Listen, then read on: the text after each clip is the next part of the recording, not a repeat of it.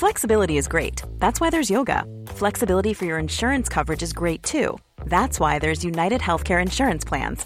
Underwritten by Golden Rule Insurance Company, United Healthcare Insurance Plans offer flexible, budget friendly coverage for medical, vision, dental, and more.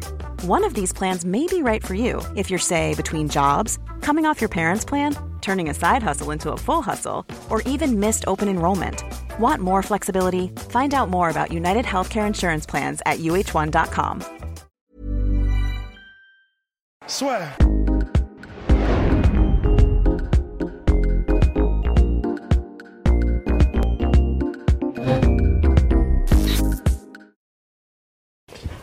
Bien, bonjour à toutes et à tous et bienvenue dans le podcast La Sueur. Bonjour mon cher Rust.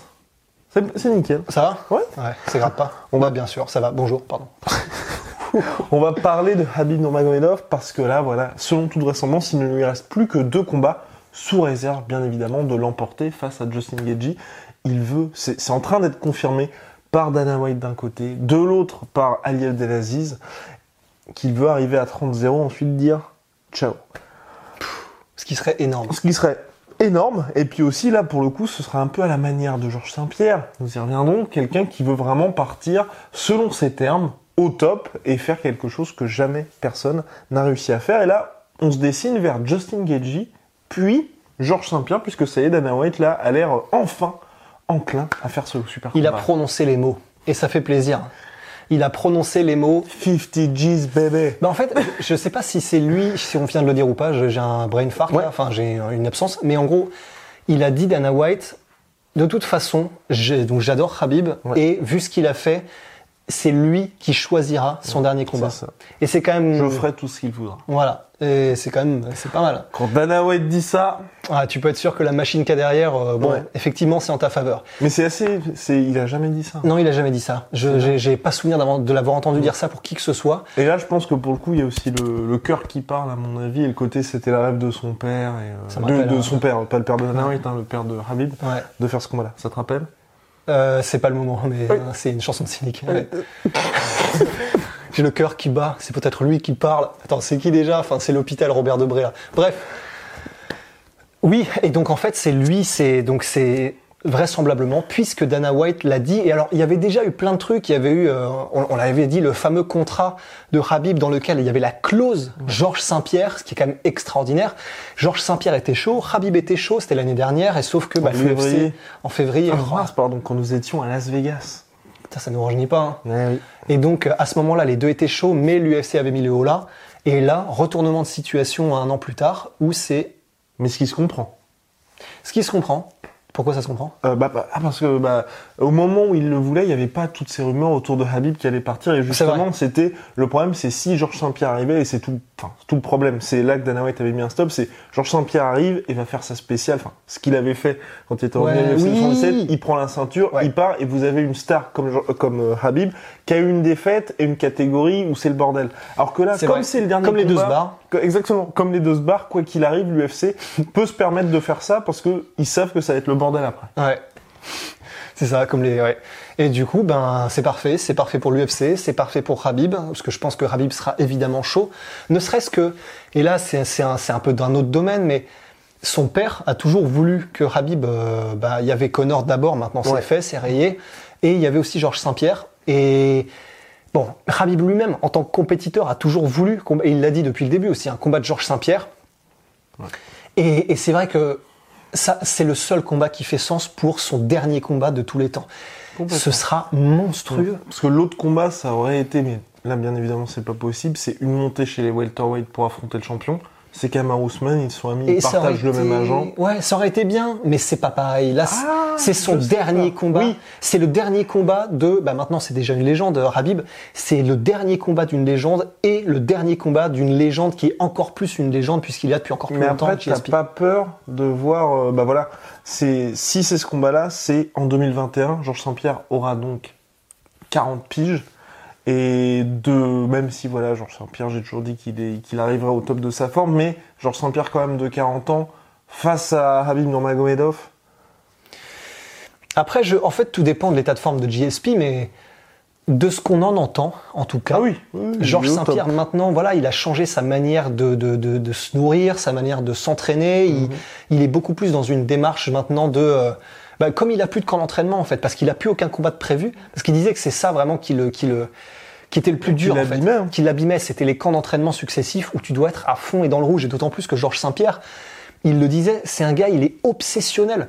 Quand il est en camp d'entraînement, euh, c'est pour ça que c'est un champion et que c'est un des plus grands de tous les temps. Georges Saint-Pierre en camp d'entraînement, toute la journée et limite toute la nuit, il ne pense qu'au combat. Il va tout faire pour le combat, il va s'entraîner comme personne pour le combat. Et c'est tellement taxant énergétiquement, euh, stressant intellectuellement, émotionnellement, enfin, et physiquement, évidemment, que bah, c'était intenable au bout d'un certain temps. Maintenant qu'il est un peu dans une, tu sais, c'est un peu, euh, enfin, maintenant qu'il peut entre guillemets choisir comme il gère sa carrière, qu'il a plus d'impératif de euh, venir euh, Bah, ce régulièrement pour défendre aussi. sa ceinture. Ouais, et le stress.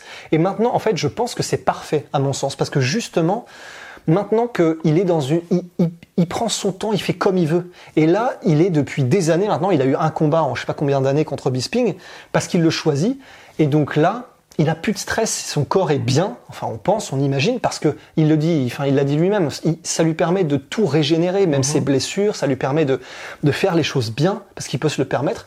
Donc, je pense même que là, si en plus en 2021, et là, vu ce qu'il vient de dire Dana White, tu peux être sûr que GSP il est en mode ça va se faire. Et s'il est en mode J'espère, ça va se faire, vraiment. moi aussi. Moi, c'est plus l'après. Je me, je suis déjà dans l'après combat dans le sens où si Habib bat JSP, on en avait parlé euh, en off. euh, bah, les gens diront euh, c'était un Georges Saint-Pierre de 40 piges. Ouais, mais justement, c'est là où j'étais pas d'accord, hein, parce que pour moi, on peut Non, pas dire un Georges Saint-Pierre de 40 piges, on peut juste dire un Georges Saint-Pierre, tu vois.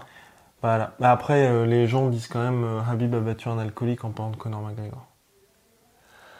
Ouais, enfin, on peut- ouais. là- Non, mais moi, je, moi, je parle hors, euh, bien évidemment, hors ceux qui, Parce qui que sont là, spectateurs et qui regardent. Parce que, ouais, mais je, je pense qu'à mon avis, ce combat-là, il y aura le même public qui ne regarde qu'un combat par an. Et moi, le public, et- et- euh, ouais. Et moi, ce que j'aime bien, c'est, bah, tu- voilà, par exemple, quand on a eu, euh, il y a des, bah, Covington contre Kamaru Usman, peu importe ce qui se passe, les gens aujourd'hui, ils parlent même pas du, du, du bah, allez, de la pseudo, euh, pseudo problème qu'il y a eu avec l'arrêt de Marc Goddard. Non, c'est, t'as deux mecs qui sont affrontés, qui étaient au top, et celui qui a gagné, c'est Kamaru Usman. Il y a aucune polémique. Ouais. Et là, tu peux être sûr que t'auras un espèce de truc de, ah, bah, il était trop vieux, ça avait été prime Georges Saint-Pierre, machin. Ouais, mais je pense pas que ce sera aussi virulent. Parce que, parce que je pense pas que, euh, enfin, les fans de Habib m'ont l'air beaucoup plus passionnés et intenses que les fans de GSP. Et je pense pas que chez Ouais. les fans de GSP, il y aura un tel attachement émotionnel, en fait. Et du coup, je pense pas qu'il y aura un. Hmm. Ah, moi, je pensais aux haters surtout. Aux haters Ouais. de Habib. Qui sont donc Ah les oui, fans ouais, de c'est donc Conor qui McGregor. pas les fans de Georges Saint-Pierre, mais plutôt les haters de Habib. Voilà. Possiblement. Mais après, tu vas me dire, quoi qu'il arrive, de toute façon, ils trouveront quelque Ouais, c'est ça. En fait, il y aura toujours quelque chose de toute façon. Ouais. Que ce soit les de Connor ou les de Habib, il y aura toujours quelque chose de toute manière. Mais pour, euh, pour GSP, en fait, j'ai du mal à le voir parce que on sait qui est GSP, on sait l'intelligence Ah qu'il non, a. mais Ouais, pour non, nous, je, sais que pour pour, toi, c'est euh, pas ça. ouais. Mais en gros, je me, j'ai, j'ai du mal à voir qui que ce soit. En fait, je pense que c'est l'exception, GSP. Je pense que c'est l'exception pour laquelle les gens. Tu peux pas avoir le cran de dire euh, ouais mais il avait 40 piges. Ah, mais je suis entièrement d'accord. D'ailleurs, écoutez le podcast euh, sur Kamaru Usman contre Georges Saint-Pierre, où moi, je suis convaincu que si ça se fait, euh, Georges Saint-Pierre gagne. D'ailleurs, je suis aussi convaincu que... euh, Non, je plaisante. Non, je pense que là, par contre, ce sera beaucoup plus chaud. Pour notre ami Georges Saint-Pierre, parce que si ça se fait, donc c'est en lightweight, parce que bien évidemment, euh, faut qu'il y ait quand même un enjeu Ah autre que le prestige et le côté héritage du combat, donc pour la ceinture. Donc on- ce serait le premier combat de Georges Saint-Pierre dans la catégorie lightweight, même s'il y a des rumeurs de weight cutting de Georges Saint-Pierre. Georges Saint-Pierre qui s'entraîne quotidiennement avec l'équipe olympique de lutte canadienne à raison de deux heures par jour, voilà à Montréal.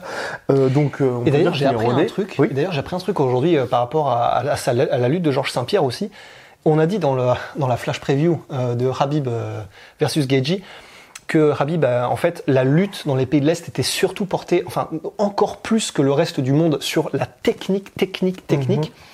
Et en fait, j'ai appris récemment que euh, Georges Saint-Pierre, et ça n'est absolument pas un hasard, vous pouvez en être sûr, en gros, euh, quand il est arrivé euh, et qu'il a commencé à taffer sa lutte pour le MMA, en fait, il s'est entraîné apparemment avec des internationaux russes. Et je tiens juste à le placer parce que c'est assez intéressant. Il s'entraîne maintenant évidemment avec l'équipe olympique canadienne, mais et qui, si ça se trouve, il y a pas mal aussi de mecs qui sont canado-russes ou en tout cas Mhm. d'origine, j'en sais rien, mais j'imagine et je suppose.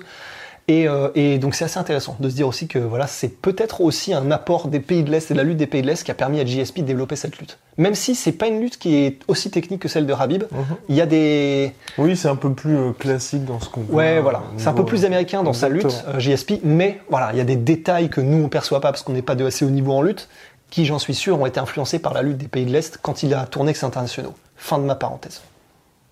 Et je sais plus où on en était. Et donc, premier combat en lightweight oui, c'est ça. de l'ami Georges Saint-Pierre, en 5 rounds, face à Habib qui a fait de cette catégorie son petit jardin. Je crois que dire autre chose. ouais. ah oui. Non, quand même. Alors, Eh ben, en fait, c'est vrai que déjà, il y aura une grosse inconnue sur le weight cut. Mais encore une fois, et le problème, c'est que là, les gens vont nous dire, euh, bah voilà, euh, vous pompez euh, Darren Till, vous pompez GSP, vous pompez Connor. Mais j'ai envie de dire, pour, pour GSP, il est tellement intelligent, tellement dans ses démarches, tout ce qu'il fait est calculé, que j'ai du mal à me dire que ce sera un facteur. Et pourtant, et pourtant, et là je me contredis immédiatement tout seul, ça a été un facteur quand il est monté, puisqu'il a eu des énormes problèmes. ouais. Mais c'était, il a eu des énormes problèmes. Il a quand même, moi, le seul, le seul truc où je me dis, il y a peut-être, ça peut jouer, c'est, et vous avez, vous l'avez sans doute remarqué, c'est Georges Saint-Pierre, c'était avant l'USADA quand il était chez les welterweight. Et avant l'USADA, à cette époque-là, les tout ce qui était intraveineux, c'était autorisé par l'UFC. Il y a énormément de combattants, ceux qui cut énormément, s'en servaient. C'était pas du tout, c'était pas du tout interdit. Je ne pointe pas du à tel ou tel mec. Quasiment tout le monde le faisait, même Conor McGregor, il le faisait pour être, en- pour faire le point en featherweight. Et euh, là, à la différence des middleweight où il n'a pas cuté énormément, il se forçait d'ailleurs Ouais, à manger, c'est pour ça qu'il a eu tous ces problèmes. Est-ce que là, le fait d'être en lightweight, malgré les rumeurs qu'il y a eu, est-ce qu'il pourra tenir la distance sur 5 rounds ensuite sans avoir cet apport-là qu'il a eu durant toute sa carrière précédente et donc dans son prime quand il était en welterweight? Bah, en fait, j'ai envie de dire oui, tout simplement parce que. C'est un professionnel. Mais au-delà de ça, non seulement ça, mais là, le combat, donc, c'est aujourd'hui ou enfin hier ou dans les jours qui précèdent que Dana White a dit c'est enfin, c'est pas Ouais. officiel, mais s'il le veut, il l'aura. Donc, pour être sûr que, enfin, sous condition qu'il batte Gedji, bon bah voilà, s'il bat Gedji, il aura Georges Saint-Pierre, c'est Ouais. c'est quasiment sûr. Donc, c'est-à-dire que Georges Saint-Pierre, là, il sait que ce sera dans un an, probablement. Allez, mettons un an. Et là, il a un an pour graduellement baisser son poids. Euh, être à, euh, bah maintenant, je sais pas, il, il est peut-être à 81, 82 kilos, parce qu'il est, il est pas énorme hein, pour un welterweight, il le dit lui-même. Il est peut-être à 81, 82, 83 kilos euh, en poids de forme normal. Ça lui laisse le temps de descendre, s'il le veut, à 77, 78 kilos, 79 euh, en poids de forme régulier général, pour avoir à côté ensuite, pour s'habituer à avoir un poids plus léger, à travailler avec. Un an, il peut largement faire les choses bien. Largement de chez largement. Donc pour moi, ce sera, je pense pas que ce sera un facteur. Je ne sais pas. Pour être euh, complètement honnête. Parce que d'un autre pas. côté, ce sera aussi le- la plus dure weight cut qu'il ait jamais faite, probablement. Ça aussi. Même ouais. s'il baisse graduellement son poids, son Ouais. corps n'étant pas habitué nécessairement, même si la légende voudrait qu'il a déjà fait des weight cut tests. Ouais. D'ailleurs, on n'a jamais eu la preuve de ça. On n'a jamais eu la preuve, c'était euh, des rumeurs, tout simplement. Ouais. Des rumeurs, et puis voilà, c'est c'est aussi le, le fait que c'est vrai qu'on sait que c'est de plus en plus dur de cutter du poids. Donc faire son premier cutting, en vrai, officiel, hein, J'avoue. à 70 Ah ouais, kilos, putain, très bien vu ça. à 40 piges, Ouais, c'est chaud. c'est tendu. Ah, j'avais pas pensé. Ouais. Donc, euh, non, mais en tout cas, enfin après, et là je, je suis entièrement d'accord avec toi, c'est que c'est un véritable professionnel. Donc c'est un peu comme quand McGregor, par exemple, avait fait son cutting assez dur pour euh, le combat face à Floyd Mayweather. Il y avait eu toutes les rumeurs, machin, ça va être tendu. Pour lui, c'est aussi un, un- un grand professionnel, McGregor. On peut pas lui enlever, Donc vous pouvez être sûr que le mec, il va être là, il va être au poids. Après, c'est plutôt dans quel état il va être. Voilà. Donc, Ouais. euh, en tout cas, affaire à suivre au niveau du combat. Et puis après, voilà, c'est que va-t-il se passer au niveau du fight? Parce que, parce que là, les gars, on va voir donc Georges Saint-Pierre qui a envie de se mesurer à Life is made up of many gorgeous moments. Cherish them all, big and small, with Blue Nile. Whether it's for yourself or a loved one, Blue Nile's unrivaled selection of expertly crafted fine jewelry and statement pieces help make all your moments sparkle. Blue Nile's experts are on hand to guide you, and their diamond guarantee ensures you get the highest quality at the best price. Celebrate a life well lived in the most radiant way and save up to 30% at BlueNile.com. That's BlueNile.com.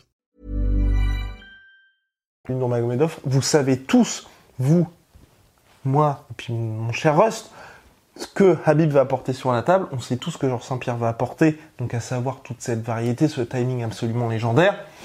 Et c'est là que ça devient vraiment intéressant parce que la question c'est va-t-il pouvoir arrêter Habib Nurmagomedov, ce que je- personne n'a fait Ouais. à part Gleison Tiba. Et c'est vrai que Gleison Tiba avait cet avantage physique Ouais. sur Habib Nurma- Nurmagomedov. On avait fait, on avait fait déjà la stat, je sais plus c'est quoi, c'est il était à 92 kilos, euh, enfin 94 Euh, ouais, enfin, il, avait pris genre 15 kilos, c'était du délire, Monstrueux. du délire. Et donc, il n'a pas réussi à le mettre au sol une seule fois, les Antiba. Et là, c'était vraiment soupçon, on n'a aucune preuve, Mhm. mais non seulement il était énorme, mais il mangeait bien. Oui, non, complètement. il, tu vois ce que je veux dire? il mangeait. Il- On sait pas. il a- on, ce qu'on sait juste, c'est qu'il a été testé positif quand l'USADA est arrivé. Voilà. Le reste, ça ne nous regarde Ça pas. ne nous regarde pas, voilà. Mais euh, voilà, tout ça pour dire, je suis pas sûr que Rabib euh, ait combattu un humain ce jour-là, tu vois, enfin, un mec normal. Et mais voilà, effectivement, en fait, GSP de toute façon, toute sa carrière, ou en tout cas une grande partie, parce qu'évidemment il y a des contre-exemples de dans ces combats, mais GSP, là où il est extrêmement bon, c'est que il va te, comme il est bon partout, excellent partout, ben, il t'amène là où toi t'es pas bon. Et, euh, et donc voilà, la question ce sera, est-ce que bon, en fait, je vois deux trucs, je me dis. Bon, premièrement, il va essayer, j'imagine, de ne pas être mis au sol pour, par Habib pour le punir debout. Enfin, ou en tout cas le dominer. Parce que, parce que même si j'adore euh, Jad GSP, il a jamais. Ça fait longtemps qu'il n'a pas puni quelqu'un debout. Non, pour moi, la dernière Bisping, fois, c'était... Bisping, parce qu'il l'a mis knockdown sur un énorme crochet du gauche. À la Ouais. limite. Après, c'était pas une punition. C'était Ouais, c'était un bon, fait c'était de- un, un bon gros coup. Quoique, il l'a bien dominé. Le dernier. De- debout. Ouais, c'est ça. C'est vrai que punition, parce qu'il a jabé jusqu'à la mort et que le mec a fini avec un, avec un double strom steak euh, sur l'œil. Mais en disant, en fait, ce qu'on veut dire, c'est quand tu combats GSP, tu vas te faire dominer partout. Ouais. Mais c'est pas nécessairement. Bon, ça va pas être comme euh, contre un Polo Borachinia, quoi. Tu, Non, tu vas pas ça. te faire rouler dessus. Parce tu que vas sinon, juste- les deux autres punitions, c'était Matsera 2 et Bidjepen 2. Ouais. Ouais. Ouais, c'est c'était ça. au sol. C'est ça. Et, les, voilà, et le reste du temps, ce sont des, des grosses dominations. Et en fait, donc, ce que va chercher probablement à faire, j'imagine, scénario numéro un à Georges Georges Saint-Pierre, c'est de rester debout et de battre, de vraiment de le, de le outpointer, euh, de le dominer au point, Exactement. euh, Rabin Nurmagomedov. Et en fait, sait très bien faire. ce qui, ah bon, c'est toute sa carrière. Et du coup, et le deuxième truc, je me dis, ça se trouve, il va prendre tout le monde à revers et faire ce qu'on pensait que Tony Ferguson aurait pu faire, c'est-à-dire, parce qu'on rappelle quand même que du coup, Georges Saint-Pierre est affilié à la Renzo Gracie Academy et surtout à John Danaher. Et qui est John Danaher C'est un des gars qui a, ces dernières années, révolutionné en systématisant le jeu de clé de jambe. Et ses élèves, le Danaher Death Squad, sont inarrêtables en clé de jambe. Inarrêtables, parce qu'il a systématisé le truc.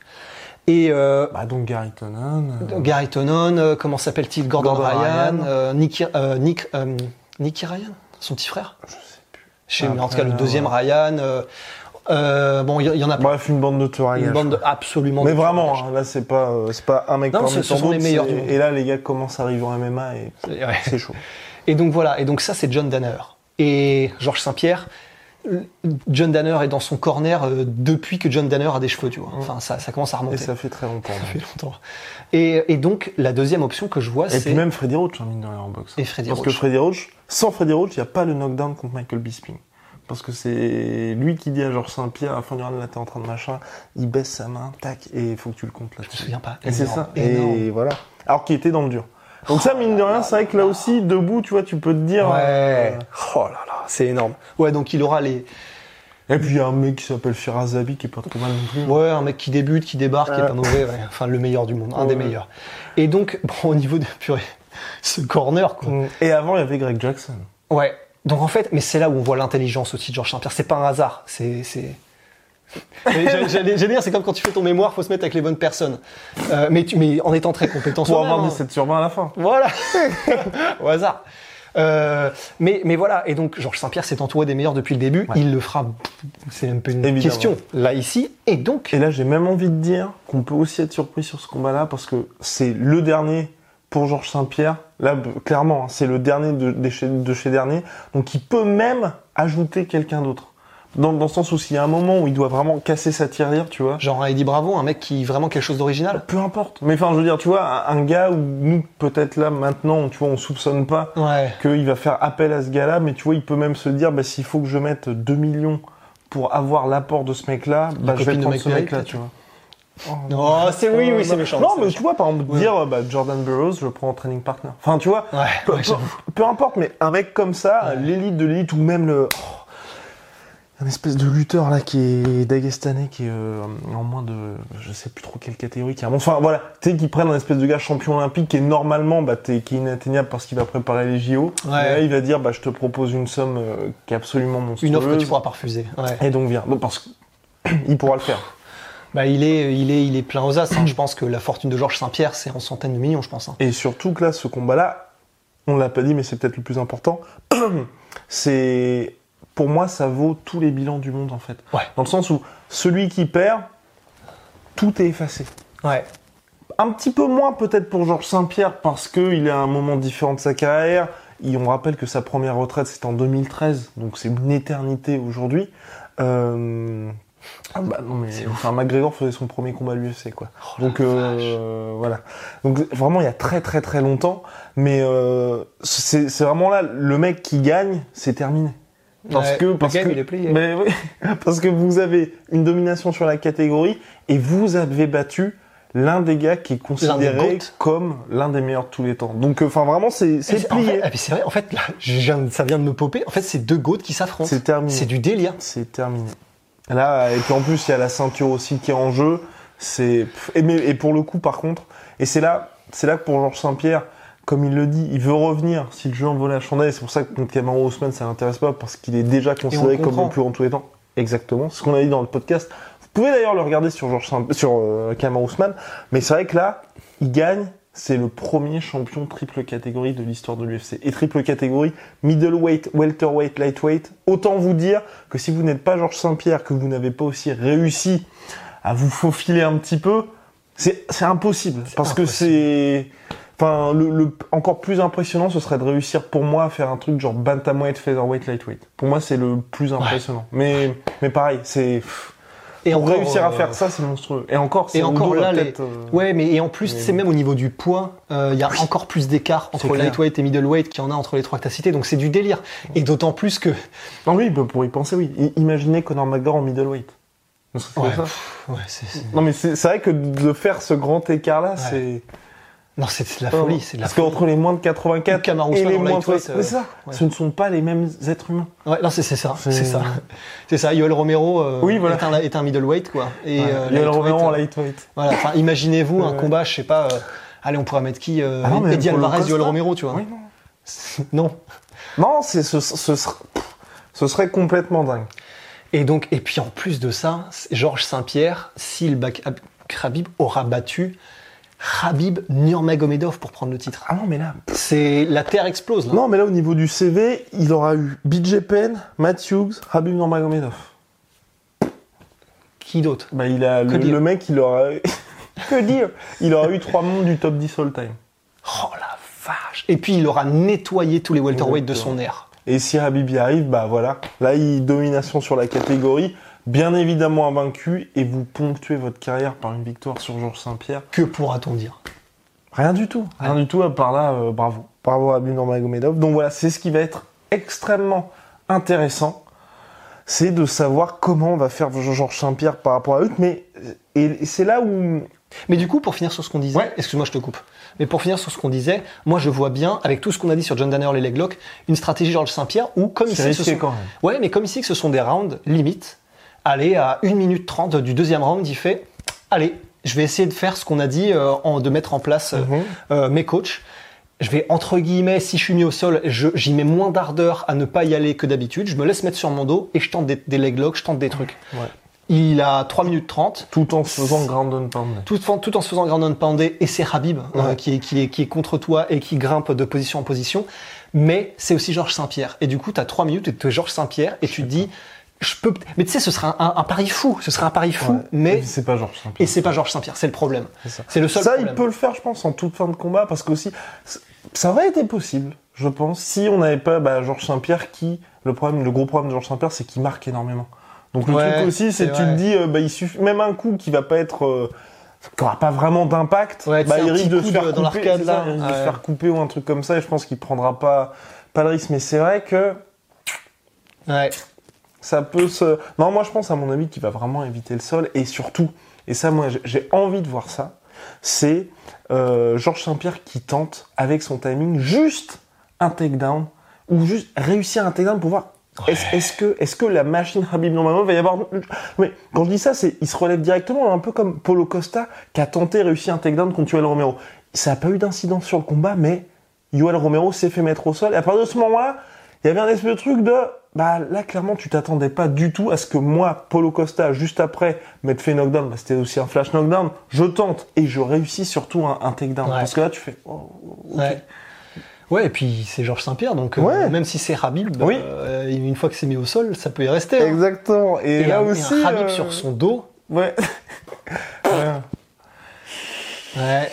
Oh là là là là. Donc non, il y, a- il y a beaucoup de choses qui seraient extrêmement intéressantes et puis même ne serait-ce que là aussi, c'est vrai que Nurmagomedov, vous, vous avez pu le voir lors du combat contre Magor quand il réussit son euh, son knockdown, c'est parce qu'il y a cette petite feinte de takedown juste avant, parce que tous les adversaires de Habib sont terrifiés à l'idée d'être amenés au sol. Et là, peut-être aussi, on aurait pu l'avoir avec Tony Ferguson. Eh oui.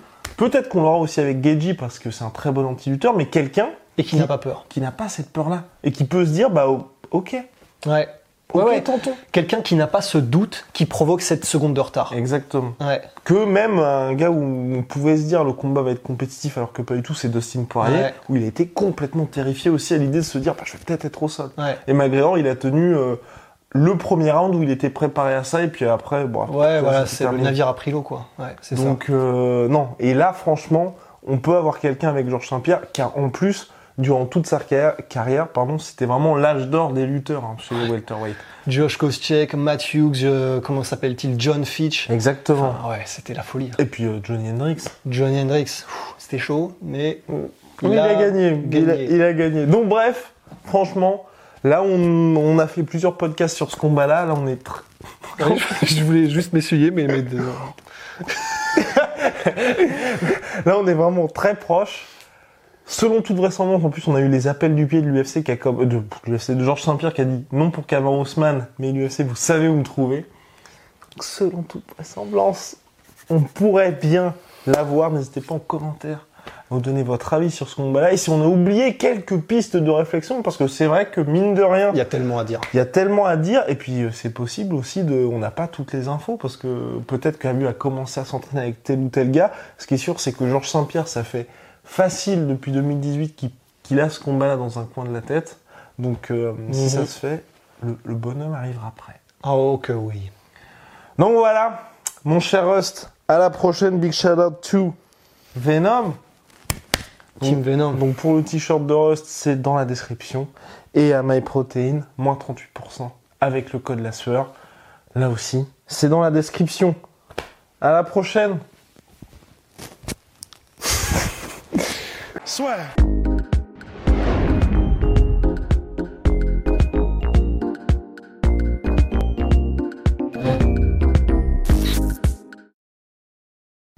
Et voilà, c'est la fin de votre épisode du podcast La Sueur. Si ça vous a plu, n'hésitez pas à nous mettre les 5 étoiles sur Apple Podcast ou sur Spotify. Vous pouvez aussi nous laisser un petit commentaire, ça nous aidera beaucoup.